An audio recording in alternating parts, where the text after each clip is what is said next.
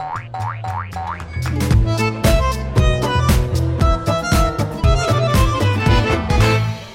Bem-vindos ao Sem Filtro, um programa em que todas as semanas discutimos de uma forma clara e crua a atualidade. Comigo tenho o Hugo Carvalho, presidente do Conselho Nacional da Juventude, a Liliana Borges, jornalista do Público, e esta semana convidamos David Diniz, diretor do Público. Bem-vindo, David, e também pessoa com, com muitas opiniões, certo? É, não sei. Algumas, pelo menos nos temas de hoje. Teremos muitas opiniões com certeza. Esta semana Ficámos a saber que estamos num país em que há crianças a fazer quimioterapia nos corredores de um hospital. Estamos num país em que há 22 milhões de euros destinados a uma aula pediátrica que estão parados por causa de uma assinatura. Hugo, comece por ti. Uh, nós anunciamos o sucesso de um país quando fazemos um brilharete europeu por causa da revisão em baixa do déficit, mas o sucesso de um país mede-se por um déficit abaixo de 1% ou mede-se pelos hospitais em que somos assistidos, pelas escolas em que estudamos, pelas condições em que vivemos? O déficit do país mede-se pela felicidade das pessoas eh, que vivem nesse país. Mas dito isso, há, várias discussões diferentes e eu também acho que houve aqui muita partidarite neste, neste tema. Muito aproveitamento. Muito, muito aproveitamento dos partidos da oposição para fazerem a oposição dos, e dos partidos que suportam o governo para, para suportarem o governo. Enfim, acho que era importante perceber o que, é, o que é o Joãozinho e o que é este projeto. Este projeto há, há 10 anos teve-se esta vontade de ter um projeto onde as crianças que tinham cancro eh, pudessem ser tratadas com outro acompanhamento, estarem a aprender, terem outro acompanhamento psicológico num sítio diferente que não fosse o IPO do Porto e começou-se a reunir dinheiro para isso, de privados, de, de dinheiro público e começou-se a fazer isso foi há 10 anos. fundraising há 10 anos. E daí existirem estes, estes 22 milhões de euros que supostamente existem e que estão à espera de ser autorizados. Ou seja, o Hospital de São João tem que ter autorização para, do Ministério das Finanças para gastar esse dinheiro. Não sei se falta assinar um papel no Hospital de São João, não sei se falta assinar um papel eh, no Ministério das Finanças. De qualquer modo, estamos outra vez eh, na onda do há um caso político, os partidos fazem oposição ou suportam com as suas eh, roupagens que, que, dão a estas coisas, mas estamos a esquecer que são pessoas que lá estão, e são os miúdos que lá estão, as crianças que lá estão, eh, a, a, serem tratadas nestas condições e que estão à espera que alguém eh, se lembre do papel, não é? Mas a verdade é que o orçamento do Estado para 2018, em termos de saúde, é? aumentou este ano, David. Portanto, é uma questão de escolhas? Ou seja, há de facto o dinheiro, mas o dinheiro está a ser mal gasto? Não, não há dinheiro nenhum. O primeiro ponto é, não há dinheiro nenhum, nunca houve dinheiro nenhum, há uh, 40 e não sei quantos anos de democracia, que não há dinheiro suficiente para a saúde. E, e uh, ponto final, quer dizer, não está na mão de alguém dizer, não, mas eu agora tenho dinheiro suficiente, nunca vai haver. E não vai haver no futuro também. É bom que sejamos bastante claros e realistas relativamente a isto, porque a população portuguesa está a envelhecer bastante e muito rápido. Ponto 1. Um.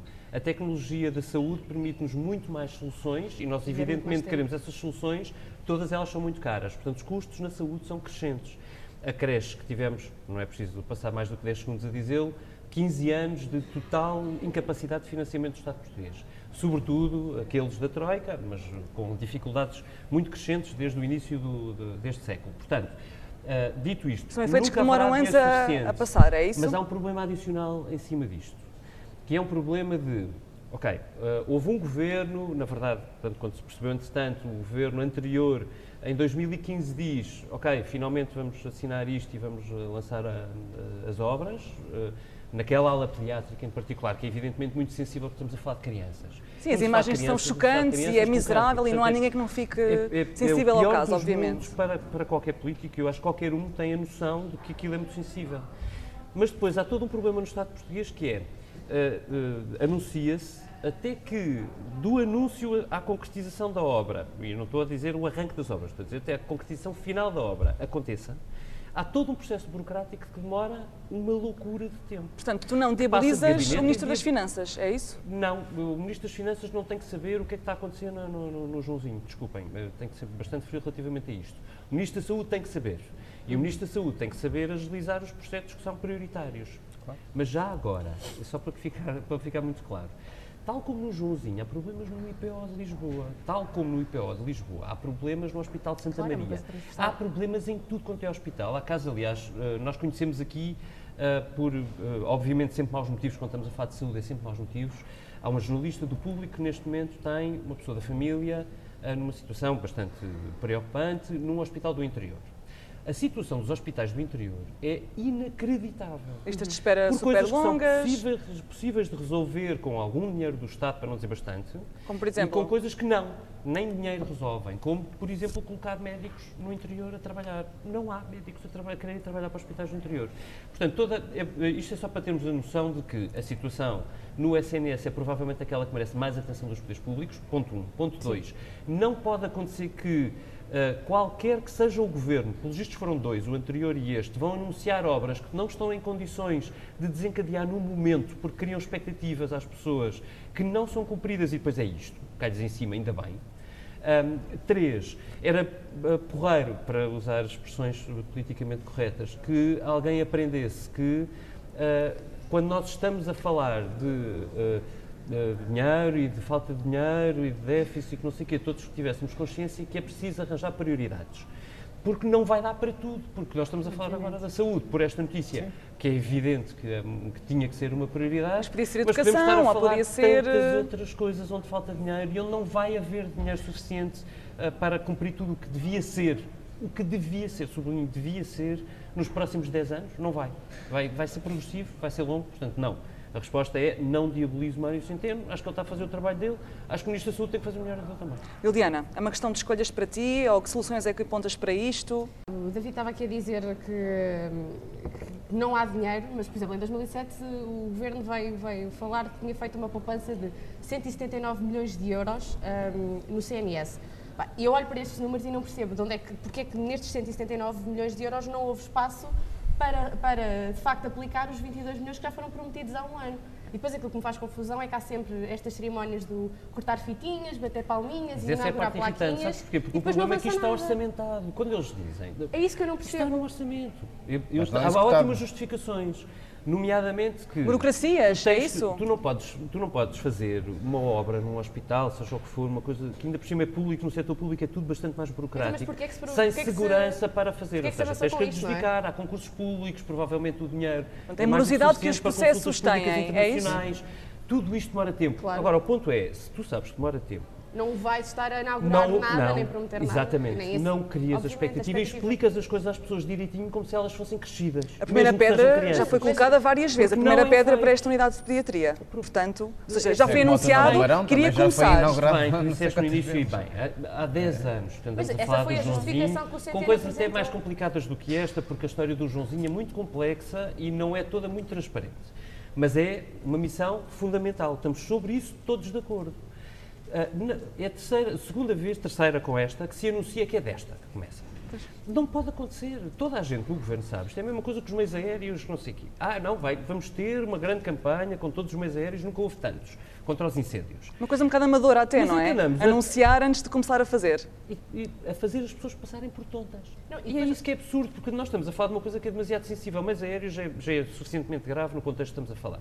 No que diz respeito ao Joãozinho, é, é de chamar atrasadas mentais às pessoas que estão a sofrer. Sim. Não é, quer dizer, não é, não é é aceitável, não é? inteiro, não é? Não façam política, é muito fácil, é, quando tiverem tudo pronto, quando as obras estiverem a arrancar, eh, digam às pessoas, antes disso expliquem-lhes, olha, isto ainda vai demorar, porque as pessoas É isso. percebem. As Mas falta essa explicação. O Centeno, esta Nunca semana, veio aconteceu. dizer que isto era um problema que já estava detectado há 10 anos. Não quer saber se está detectado há 10, está detectado há Ninguém 7 quer saber, pois, eles O continuam a Centeno- tirar quem, para quem lá trás. está agora é o Centeno. E foi na- já no governo de Centeno E e, do Adalberto. Alberto, e do Adalberto. nós E agora somos- andam a trocar somos todos hashtags a Centeno, dizer exato, que são somos- todos somos uns dos Centenos, outros. Somos todos Adalberto, mas não somos as pessoas que estão Dizer também que o Estou atual governo pediu um relatório à OMS que diz que o Serviço Nacional de Saúde precisa de mais investimento público. Portanto, eh, esta análise é feita mesmo de um organismo como a Organização até Mundial de Teodora Saúde. Cardoso diz já que o, o grande, o- só, só há um problema no Serviço Nacional de Saúde que é estar suborçamentado desde a sua criação.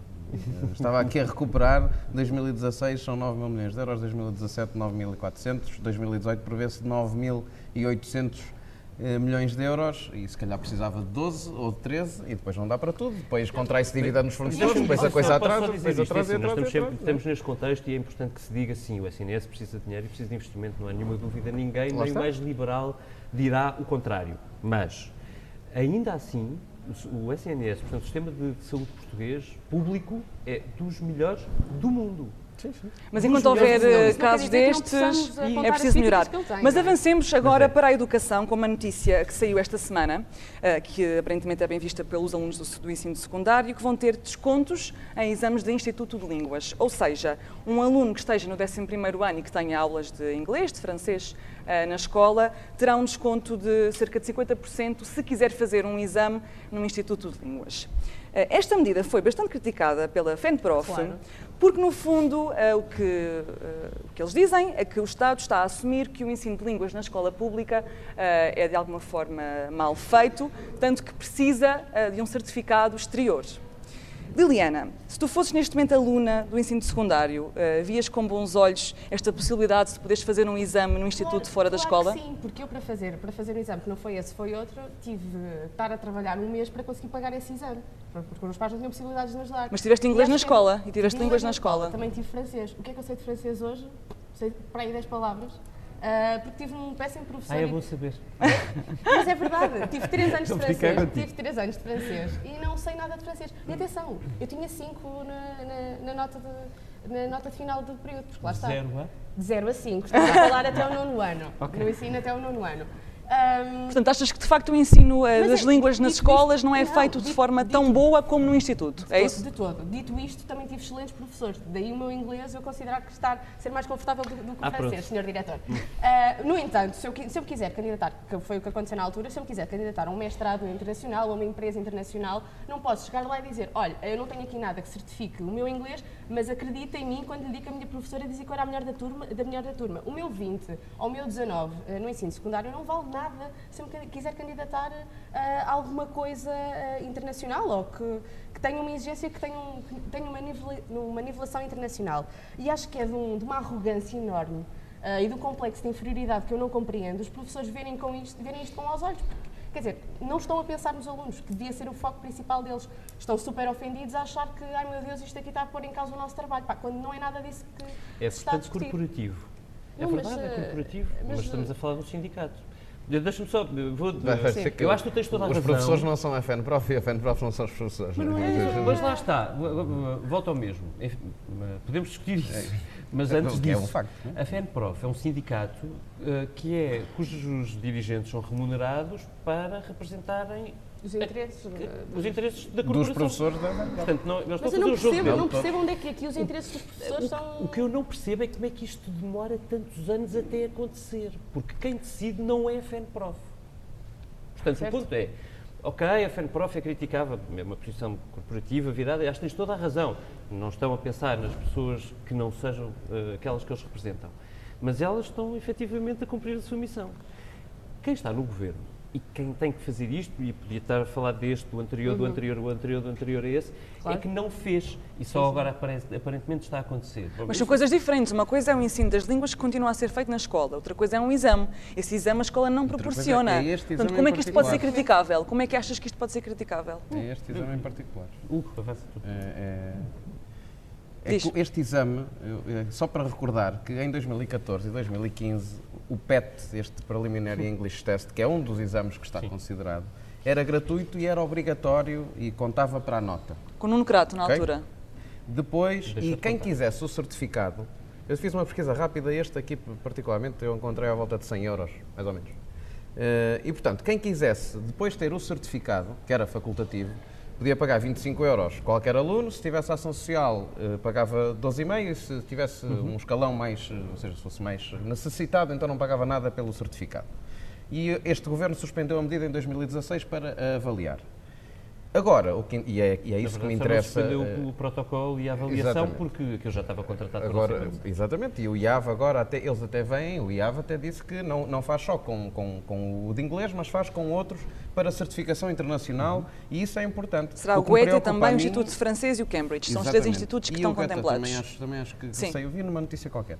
Eh, Dito isto, eu acho que, eh, e, e FENPROFs fora, o que me preocupa aqui é, são os alunos que, que têm Claro. dificuldades, porque se antes o exame era gratuito e quem não tinha di- dificuldades podia fazer o exame, agora no máximo tem, Tem um desconto de 50%, 50%. de desconto e paga a outra metade se quiser. Isto é o que eu acho que está menos bem pensado deste ponto de vista, É porque assim, há sempre formas antes de toda a gente tinha, quiseres, tinha acesso. trabalhas não é? e esforças-te, há forma de o fazer. Mas agora não percebo toda esta contestação quando, quando há a possibilidade de facilitar o acesso a ele. É isso que para É mim sempre não- prof. não contestam na altura por causa de terem que vigiar os exames, agora contestam porque, não reconhe- porque é um prática, atestado de incompetência ao, ao- é ensino de línguas em Portugal que também não cola, porque isto é um, é um certificado internacional para ser reconhecido Claro. internacionalmente, que a nossa escola não faz. Pelo contrário, o Ministro da, da Educação diz até que o objetivo é que os alunos possam enriquecer o seu currículo e que estes protocolos vêm a garantir o reconhecimento externo da qualidade da formação que, as- que a escola pública confere. E aí Portanto, razão, no fundo é que os que alunos vai levem o seu conhecimento, o levem o seu todo, conhecimento é? para ser, no fundo, É só eh, analisado por um instituto e depois ser eh, reconhecido. Mas passemos agora para o Sporting. Já há algumas semanas que sabemos que o futebol é um jogo que se joga mais fora das quatro linhas do que propriamente dentro das quatro linhas. A confusão no futebol tem um rosto, tem um nome, e esse nome é Bruno de Carvalho. Ah, Mas estas semanas disseram-nos muito sobre aquilo que é o Sporting, ou sobre o estado em que está o Sporting, mas também sobre aquilo que é o poder, sobre a forma como é- são geridas as nossas equipas e sobre aquilo que é de facto um líder ou um chefe. David, tu, como eu, Deus. consegues fazer-nos uma timeline de quando é que isto começou a descambar, no fundo, assim por Ele tópicos? foi eleito quando? Ele foi eleito, isso não sei, tu é que és Sportingista, eu não sou. não tenho. Portanto- Tento esquecer-me. Mas foi aí, foi aí, foi a partir daí. Eu Vamos devo lá ver. recordar que o David, só Mas uma nota de rodapé, uma nota de rodapé é? e dele. para introduzir a sua ah, opinião, o David escreveu um artigo que se chama Sporting Clube de Pyongyang. Portanto, aqui uma referência bastante democrática, não é, E que David? acabou por. Bem, enfim, já lá vamos. Ponto 1, um, sim, eh, portanto, de declaração de interesse, eu sou sócio do Sporting, sou sócio do Sporting Clube de Portugal desde que tenho 3 anos, porque a minha mãe não deixou que os meus avós me inscrevessem aos zero. Ahm, e, portanto, sou com muito gosto. Eh, vivo o Sporting no sentido de jogos. Não vou a uma única Assembleia Geral, não tenho paciência para aquilo. Nunca foste? muito Menos, não, tenho, não tenho paciência para aquilo, não tenho vida para aquilo e não quero ter. Dito isto, eh, talvez isso me coloque numa posição de relativa isenção, eh, mas enfim, sempre com o contexto que sou Mas sportingista. votaste Bruno de Carvalho ou não votaste ninguém, sequer? Não, não, não voto em presidente do Sporting, não voto em nada dessas coisas, voto nas eleições legislativas, presidenciais, autárquicas, Europeias, tudo, europeias, tudo o que me dão, mas no clube gosto de ver os jogos. Eh, e continuarei a ser sócio por respeito e amor aos meus amigos. É possível ah, Dito anular um sócio ou não? Como se suspendem Não, jogadores, posso- é possível suspender sócios? É, é. É Não, possível? Não, é. E esse é um dos problemas. Ou seja, vamos Não lá digas ver. que foste Bruno suspenso. Carvalho, não, não, não fui. Esperemos que Bruno Não Carvalho mas não posso suspenda. David Inês, por favor. Isto é Não um fui, programa democrático. Deixa-me, eh, muito rapidamente. Bruno Carvalho é eleito, há um contexto para ser eleito. Eu não sou do género, detesto aquele tipo de. e acho que isto é péssimo para o futebol, é péssimo para a civilização, é péssimo para tudo. O género, o tipo de discurso, estou a dizer isto do Bruno Carvalho, posso dizer de Pinto da Costa, mas Pinto da Costa tem vantagem de ter sido eleito há 40 anos, onde a civilização era outra, não é? Ah, e, e de Luís Filipe Vieira também, embora, enfim, eu seja um bocadinho mais inteligente e, portanto, consiga posicionar-se melhor. Ah, e, pelos vistos, mexer-se melhor assim, em determinados meios. Mas já lá vamos.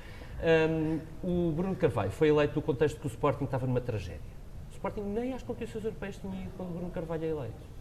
E, portanto, convém explicar o contexto em que, em que os sócios perdem a paciência para a dinastia, e bem, e acabam por eleger o tipo que aparece. Mas, portanto, foi reconhece que ele fez um bom trabalho sido outro qualquer. de Não, não, não é recuperação a do- dizer. do Estou a dizer, Calma. eu reconheço que ele apareceu neste contexto. Ponto 2.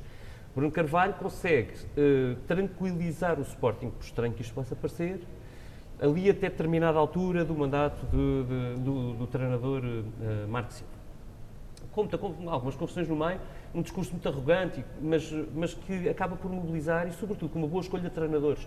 É o maior elogio que eu lhe posso fazer. Ele tem três treinadores no Sporting, os três são de topo eh, nacional. Para não dizer, eh, para lá de fronteiras nacionais, como vemos com o Leonardo Jardim, que é agora treinador de uma equipa que ganhou uma escala gigantesca. Do que é o Mónaco, salvo erro, certo?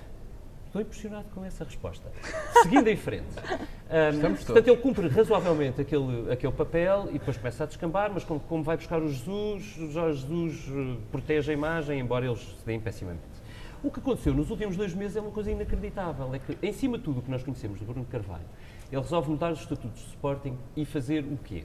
Dizer, não, a partir daqui, eu, eh, presidente da direção do Sporting e a minha direção, passamos a ter controle sobre os processos disciplinares no clube. E isto é para jogadores, e nós já estamos a ver onde é que isto vai chegar, como vale para uh, treinadores, sócios, uh, dirigentes do, do, do, daqueles órgãos todos que o Sporting tem, sócios normais.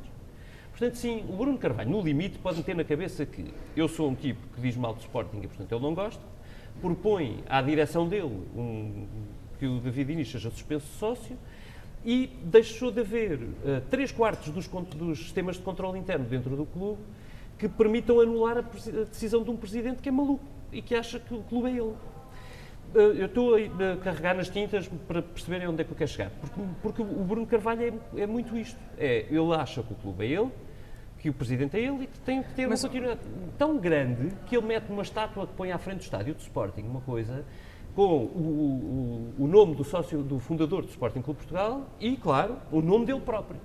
É o mesmo presidente do clube que passa nos ecrãs gigantes do estádio imagens de sei se é do casamento dele ou do, do, da filha dele. Ou, ou que do... se compara ao Ronaldo. Agora terá um parto para mostrar à partida, é não é? Portanto, porque a filha nasceu, ou está para nascer, portanto terá um parto para mostrar. E de tal maneira o clube é dele que ele vê dois erros, dois jogadores do Sporting que por acaso perdem 2-0 em Madrid contra o Atlético, que é só uma equipa que, quer dizer, goleia tudo quanto é eh, equipa europeia, espanhola e que o Sporting perde 2-0. Um post público dois... enxovalhar a sua equipa. Não, e resolve fazer tudo, não é? No Facebook.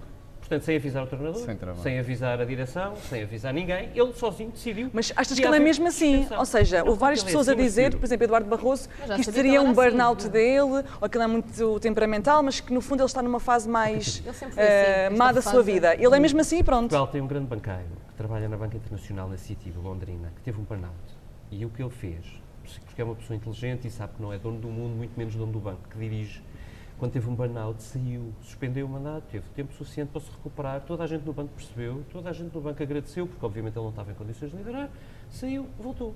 E voltou, e o banco está ótimo, e ele melhorou o banco.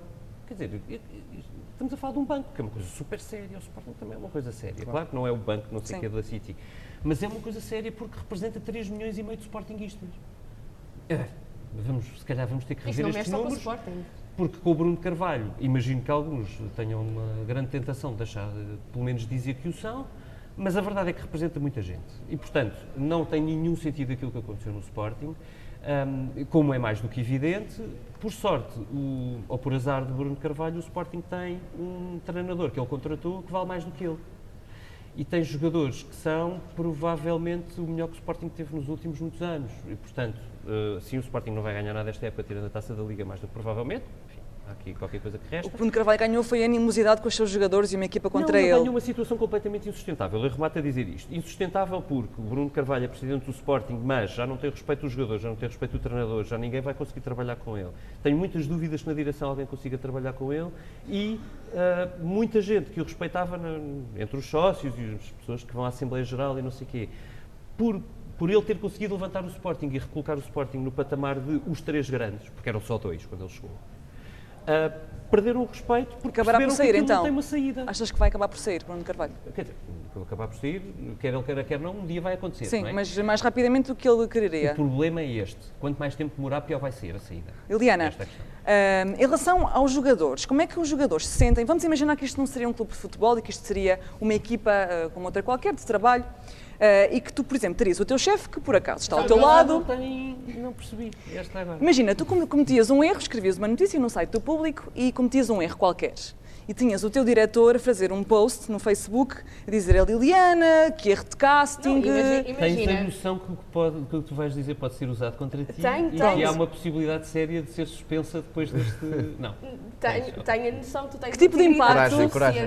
Não, agora, uh... Que tipo de, de, impacto é que isto teria em ti? Ou seja, como é que um chefe acha que, que é normal e que é um processo, como ele diz, que estamos a falar de factos, porque eles tiveram mais, mais prestações e, portanto, são factos. Como é que uma pessoa, que é o é alvo desses factos, se é sente quando chega a, a, um meio como o Facebook e vê e se vê enxovalhada daquela maneira. Estás a dizer tudo quando, quando falas em chefe e não falas em líder. E uh, os primeiros a fazerem esse, esse apontamento foram os próprios jogadores no, no comunicado e na posição que assumiram, um, em que dizem que, que falam justamente da capacidade de ser. Não, e falam desta capacidade e diferença do que é, que é ser um chefe e o que é, ser, o que é, que é ser um líder. Qual é a diferença então um, para ti? Tem a ver com o facto de se pensar um chefe um chefe faz aquilo que o, que o, que o Bruno Carvalho fez. Que Bruno Carvalho fez, que é não assumir as responsabilidades, não pensar em equipa, pensar nele, Uh, e um líder uh, olha, para, olha para os resultados, uh, resolve as coisas internamente, não é a chincalhar. E apoia, claro, é? e apoia puxa para cima. E vai falar com as pessoas onde tem de falar com as pessoas. Era a mesma coisa, o, o, o, o Imagina, o, o David agora está tá aqui, ele não precisava de ir para o, para, o, para o, Facebook, se ele agora aproveitasse o programa para me estar a criticar, para criticar o meu trabalho do último ano ou da última semana, coisa que eu sei que ele não vai fazer, uh, não só porque é uma pessoa com integridade e sabe que isto não é local para isso, como também não tem nada para apontar de errado no meu com trabalho. Com certeza, passemos à frente. Ah, pronto. Um, Portanto, isto é um problema maior sobre, aquela, sobre a, é, a gestão é de uma equipa, é no fundo. não, fala, não, não diz respeito apenas aos, aos sportinguistas. Porquê? Porque assim, o futebol move milhões, move milhões de euros e move milhões de pessoas. Eu não sou uma fã de futebol, mas estou aqui a falar disto. Porquê? Porque isto me afeta. Porque eu não, não consigo conceber como é que um, alguém com uma dimensão ou com, uh, com uma plataforma tão grande para ser ouvida, que é o Bruno Carvalho, e o futebol é um, é, é um dos assuntos mais uh, transversais a todas as gerações, um, tem um impacto uh, nas gerações mais novas, em, na imagem que isto passa em que é aceitável que tu uh, culpes os outros por erros que também são teus ou que humilhes assim desta forma e que uses uma, uma, uma linguagem populista uh, de ditador que diz o que é que tu podes ler e o que é que não podes ler. Uh, e esta, é toda esta personagem do Bruno Carvalho, que nós até achamos alguma piada, não é? Deste palhacinho. Uh, acaba por, por perpetuar a presença dele porque vamos achando piada, principalmente nós que não somos do Sporting, um, vamos ah, achando piada, piada a isto. Ah, pois, isso Mas sabes o que, é que, o que, é que me surpreende mais? É o número de adeptos, no final disto tudo, que eu, que eu vejo, o número de adeptos e o número de sócios, que diz que, apesar de tudo, o Bruno de Carvalho é a melhor solução para o Sporting e que o continua a apoiar. Não, não fosse, que eles reconfirmaram. Não fosse ele, exatamente, ele na última Assembleia Geral teve 80% de, de aprovação. Sim, mas ainda não tinha, Pá, ainda é não tinha feito Sporting, isto. Né? Ainda não tinha feito isto. Certo, mas, Sim. mas mesmo depois disso mas, continua a haver era, era até uma coisa destas acontecer, ele foi reconfirmado depois de sessões de, eu estava-me a lembrar um bocado só a dizer, depois de sessões de esclarecimento em que ele diz uma coisa do género parece que as pessoas ainda não perceberam o que é a democracia, que a democracia é vocês votam para eu mandarem vocês durante quatro anos. Depois daqui a quatro anos o clube sou eu. Eu acho que o Bruno de Carvalho nunca foi outra coisa. Agora, Hugo, isto, isto é calhar... é até perigoso em termos políticos, ou seja, é muito perigoso. se fosse, por exemplo, um ministro ou um primeiro-ministro a fazer isto, uh, seria condenável por toda a gente. Como Mas é como é, óbvio, é um presidente de um clube, nós até achamos alguma graça. Como é óbvio, isso deve nos fazer pensar se, de facto, quando nós dizemos que a nossa democracia ainda é nova, se não temos no futebol, e eu não acho que a violência no futebol eh, seja só o Bruno de Carvalho. Uh, mas deve-nos fazer pensar se a nossa democracia não está de facto muito nova e se não temos no futebol às vezes essas evidências. Porque o Bruno de Carvalho faz, faz isto de forma aberta. Eu não sei se ele algum dia foi outra coisa, eh, esta coisa do Sporting que sou eu, um, um clube da cidade de Lisboa que já há muito Ditador, tempo devia ter uma, uma, praça José de Alvalade, não é? Que a cidade já lhe, já lhe devia isso há muito tempo, tinha que pôr o, o nome dele ali ao, ao lado do sócio fundador, como o David disse há bocado. E esta cultura de esta cultura de poder que existe no futebol, Ditadores. como, como o David há bocado também, também estava a dizer, no, no Benfica, do, do acesso do, do, Vieira a outras coisas e até do Benfica constituir eh, um, um, grupo de advogados pagos pelo clube para defender os erros de uma pessoa que uma pessoa fez no clube. A cultura de poder que nós temos aqui, esta eh, clubização da política que nós vemos no futebol, com estas pessoas a serem reconfirmadas com um discurso, como foi o discurso do Bruno de Carvalho na Assembleia Geral, a dizer eu estive ao vosso lado e agora peço que vocês estejam ao meu lado e me reconfirmem. Ele não, ele é uma pede. coisa ele exige, ele não pede, ele exige e, e acho, nós já vimos ordem, isto, é? já vimos isto na história e ainda bem que, que agora atacou as pessoas certas que foram jogadores para ver se isto abana, porque ninguém queria ver isto e alguém, alguém já disse Passemos que foi ele próprio sem filtro momento, que o rei vai nu. Sem filtro, exatamente, sem filtro e sem uh, alguma dignidade até. Mas vamos agora ao nosso último momento, que é o momento em que cada um dos nossos convidados traz uma notícia para comentar, tem que ser mesmo num tweet. Uh, Liliana, podes começar? Olha, a minha notícia é maravilhosa e responde a uma questão colocada pelo nosso ex-presidente da República, Aníbal Cavaco Silva, em que questiona o que é que é preciso para que nasçam, fazer para que nasçam mais bebés em Portugal. Portanto, isto é uma notícia do Jornal I desta semana. Mas como assim? É uma, pergunta do nosso Presidente da República. Cavaco Silva, em 2007, numa visita, ainda era ele Presidente da República. Tens de mostrar, queres, queres... as pessoas não percebem. Não, Perguntou o quê? Perguntou o quê? É, questionava, estava preocupado com os números da natalidade e questionava o que, é que era preciso fazer para que nasçam mais Mas era o processo que ele queria saber? Não. Era... Epá, não sei se era ou não, mas é isto que isto aqui explica. E, portanto, uh, eu acho com que isto maravilhoso. Ciência, rigor científico uh, enorme. Acho, acho isto aqui maravilhoso. Portanto, uh, menina, menino, explica o que é que tens de fazer. Mas isto tem receitas, é? Conceber. Tem, tem receitas e depois diz, ah. faça a magia acontecer uh, na posição de missionário, mas depois é logo metáfora, até ponha-se de quadro. Portanto, tudo, todo este processo é maravilhoso. E essa linguagem está aí? Ponha-se de quatro, está escrito. Ponha-se de quatro, está aqui escrito, encolher, uh, evite ficar por cima. Depois diz ainda que. Como alimentos ricos em meninas- potássio. Se quiserem meninas, Sim, tomem banho antes de, antes de se meterem na cama ou noutro sítio qualquer onde, onde quiserem uh, uh, tentar fazer bebés. Pronto, e depois há toda, dê-lhe um, dê café antes de fazer Eu não sexo. percebo porque é que tu ligaste isto ao Aníbal Cavaco Silva. Porque é essa a pergunta, é o por título, começa por aí. O que é que é preciso fazer para que nasçam mais crianças em Portugal? Aliás, eles justificam isso logo aqui.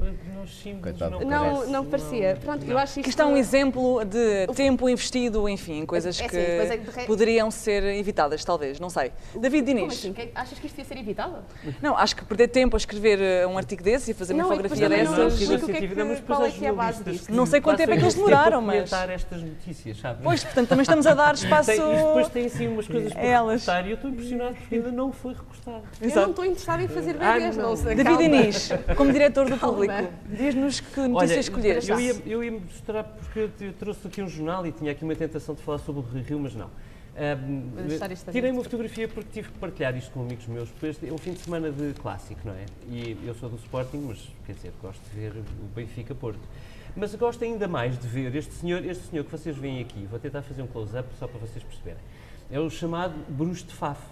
Ora bem, e o que é que o Bruce de Faf fez? O Bruce de Faf foi ao Estádio da Luz, aparentemente a pedido da, da direção do Benfica, que é uma direção também ela bastante, bom, eh, como dizer... Podes acabar a frase, ok. Uh, e uh, foi, eu vou citá-lo. Dei as minhas 10 voltas ao Estádio da Luz e deixei nos locais certos as essências que vão destruir qualquer bruxaria que possa ter sido feita para que o Futebol Clube do Porto ganhasse o jogo. Mas alguém pediu para eu ele que isto ir? é poesia. ao Não, estádio? Ele, eles também explica isso, o Bruxo de Faf, que tem um nome, mas vamos tratá-lo gentilmente por Bruxo de Faf, e diz que lhe pagaram 20 mil euros pelo Muito bom. trabalho. Mas quem é que lhe pagou? Ora, pois, que eu acho que foi o clube. E Fica. a fonte, a fonte disto é o Achas? o. Mas tu és um homem não de- sabemos nunca muito bem quando estamos a falar do Sport Lisboa Benfica, não é? Porque pode ser o clube, pode ser alguém no sistema judicial, alguém, por exemplo, em empresas que arranjam estádios para o Atlético de Madrid, ou, por exemplo, para coisas de construção e de, é, acho que pá, Tu és o um homem de é factos. bastante- Queres pôr aqui algum facto largo. em cima da mesa? Não, ou não, só Bruno suspeições? Faf é o facto que eu gostaria de deixar Destacar, muito bem. O Carvalho, tua vez. Eu tenho aqui 44 bruxedos, que eu não sei, não sei bem onde é que. Tens que mostrar. Vou mostrar. Isto é uma entrevista do administrador do Novo Banco, que não tem mais nada de especial do que não ele vir dizer que há um problema no Novo Banco, que são 5,4 mil milhões de euros, portanto, assim, uma quantia jeitosa, e que a grande parte, Hoje, o, o grosso, exatamente, mas que o grosso, de, que é dinheiro que o BES emprestou, que o BES não, que o Novo Banco tem emprestado e que não sabe se vai receber. Eh, E, e ele diz que o grosso do problema é que são 44 créditos.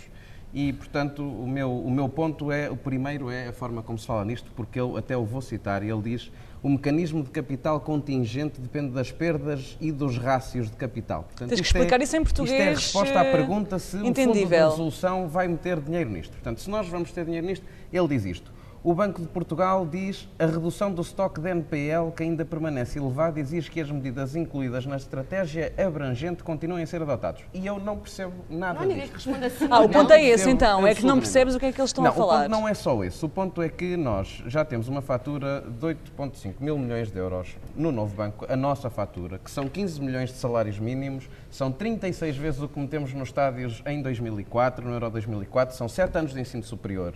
E nós estamos a pagar porque, primeiro, nós metemos o dinheiro no banco para utilizar, portanto, a matéria-prima com que o banco faz dinheiro é nossa.